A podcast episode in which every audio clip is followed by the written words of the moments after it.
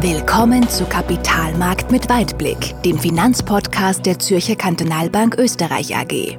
Wir sprechen über Themen, die Anleger bewegen, über das aktuelle Geschehen an den Finanzmärkten und der Weltwirtschaft und wie wir dieses einordnen und bewerten.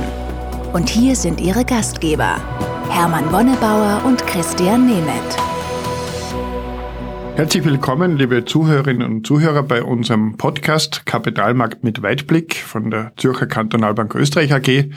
Ich darf Sie wieder ganz herzlich begrüßen. Mein Name ist Hermann Wonnebauer, ich bin der CEO der Bank und begrüßen darf ich heute auch wieder, wie gewohnt, unseren Chief Investment Officer Christian Nemeth, der uns wie üblich zu einigen interessanten Fragen heute auch Auskunft geben wird. Servus Christian. Servus Hermann. Wie gewohnt möchte auch diesmal wieder beginnen und dich zu fragen, wie sehen wir in der Bank eigentlich die aktuelle Situation an den Märkten und was erwartet uns in der nächsten Zeit? Was ist deine Einschätzung? Ja, also wenn man unser aktuelles Szenario kurz zusammenfassen kann, dann lässt sich das mit dem Satz, die Erholung setzt sich fort umschreiben.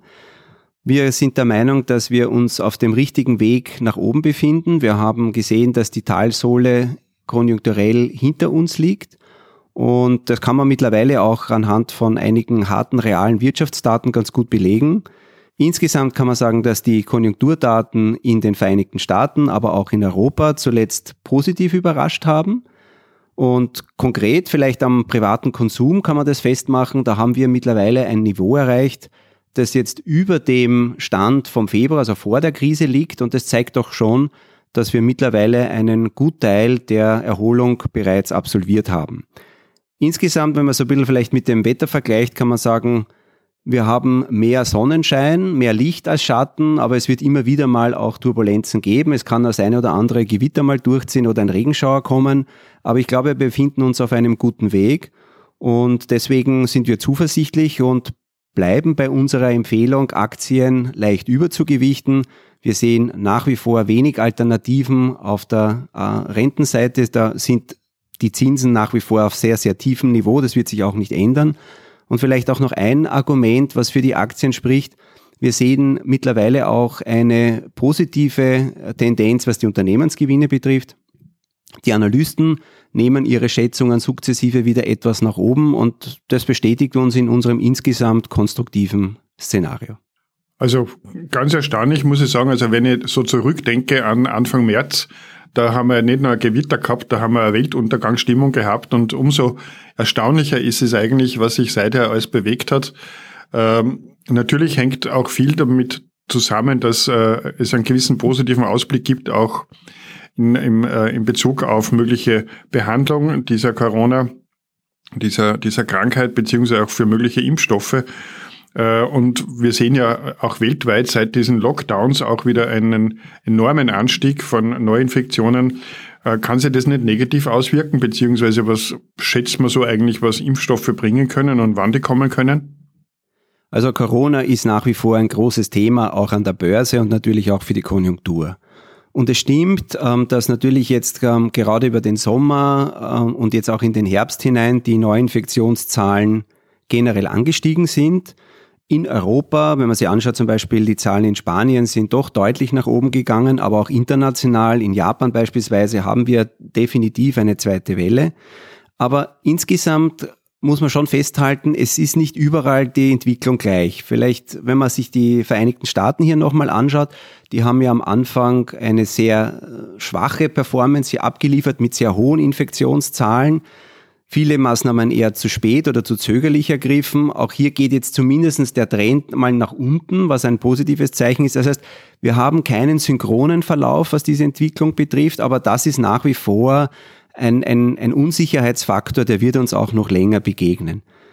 Aber man muss auch aufpassen, ich glaube, auf der anderen Seite, die, die Situation ist jetzt anders, wie, wie wir sie im März, April hatten. Also was man auch an den Zahlen sieht, ist, dass selbst in, in Ländern oder Regionen, wo die Infektionszahlen nach oben gehen, die Krankheitsverläufe deutlich besser ähm, in dem, im Griff sind. Das heißt also, wir sehen hier, dass vor allem die Mortalitätsraten, also die Sterblichkeit, bei Weitem nicht so ansteigt, wie wir das in der, in der Phase März, April gesehen haben. Das heißt, das Gesundheitssystem ist besser darauf vorbereitet. Es gibt gewisse medikamentöse Begleitbehandlungen, die zumindestens die ganz schweren Fälle besser versorgen können. Und insgesamt darf man es nicht auf die leichte Schulter nehmen. Und wir kommen jetzt ein bisschen auch in die normale Grippesaison, Herbst, Winter. Man wird sich mehr in geschlossenen Räumen aufhalten.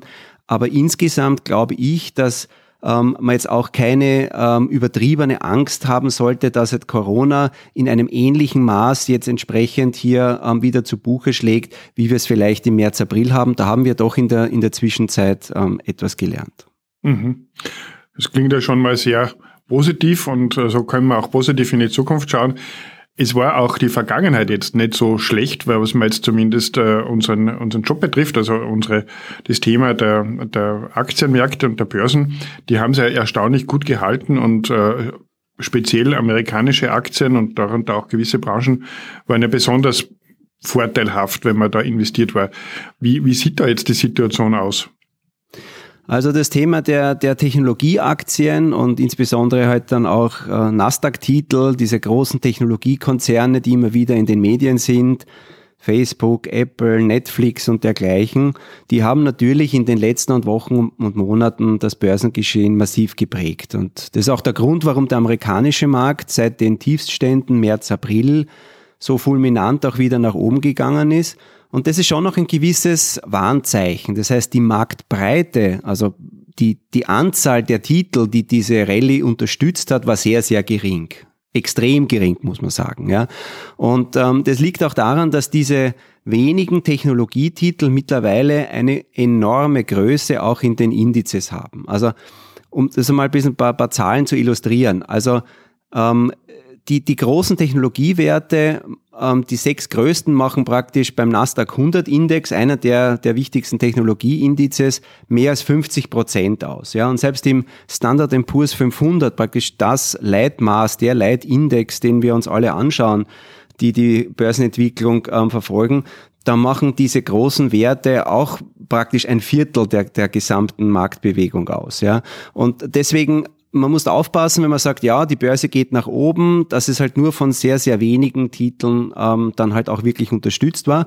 Und jetzt in den letzten Tagen, vor allem jetzt seit Anfang September, hat man ja zum ersten Mal auch hier in einem größeren Ausmaß Gewinnmitnahmen gesehen. Und Aktuell sehe ich das eher als eine gesunde Entwicklung, weil wir, glaube ich, also davor eine, eine doch eine gewisse Überhitzung, vielleicht eine kleine Übertreibung auch gesehen haben. Die Kurse sind wirklich enorm nach oben gegangen und zeigt doch, dass auch hier der Markt ähm, nicht nur eine Richtung kennt und ich finde das eigentlich eine vernünftige Entwicklung, wenn wir hier auch einmal eine gewisse Korrektur haben. Und wir haben es auch angeschaut, also auch andere Indikatoren, wo man sagt, ja, gibt es generell jetzt eine große Unsicherheit am Markt, das sehen wir nicht. Also wenn man sich ähm, die, die Entwicklung der, der Staatsanleihenrenditen anschaut, wenn man sich anschaut, ähm, hat es am Goldpreis massive Veränderungen im Preis gegeben oder bei äh, bekannten Fluchtwährungen, die immer dann als sicherer Hafen genutzt werden wenn halt hier mehr, mehr Unsicherheit da ist, dann sehen wir das im Moment nicht. Das heißt also, ich glaube, dass es eher ein isoliertes Phänomen ist, dass man jetzt sagt, okay, diese Werte sind zu stark gestiegen